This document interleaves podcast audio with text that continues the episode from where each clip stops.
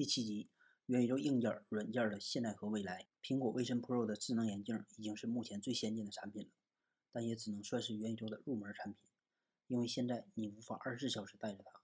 当你摘下眼镜后，你仍然需要依靠手机、电脑的软件来办公娱乐。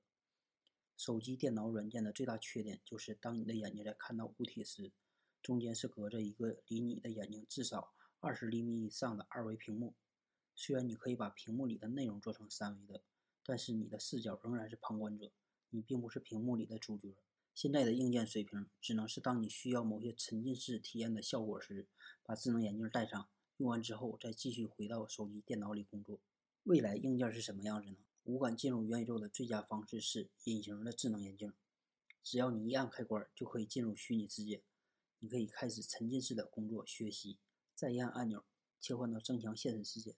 这时，你可以一边吃饭一边玩通过增强现实技术实现的虚拟的全息手机里的游戏。再一按按钮，你就回到真实世界。你可以带着它一个月都不用摘下来，不会影响你的任何生活。再佩戴上智能耳机、手套、背心这些辅助的硬件设备。现在的软件都是独立和封闭的，人类的需求都是相同的：聊天、购物、刷视频、看电影。电商不就是商家发个商品，然后让别人去买吗？主播不就是发个视频让别人去看吗？那些功能重复的 APP 有必要存在吗？两家公司之间的竞争一定要开发自己的产品吗？元宇宙应用的未来，从商业模式的角度来说，就是万件归一，但软件背后的经营权不变。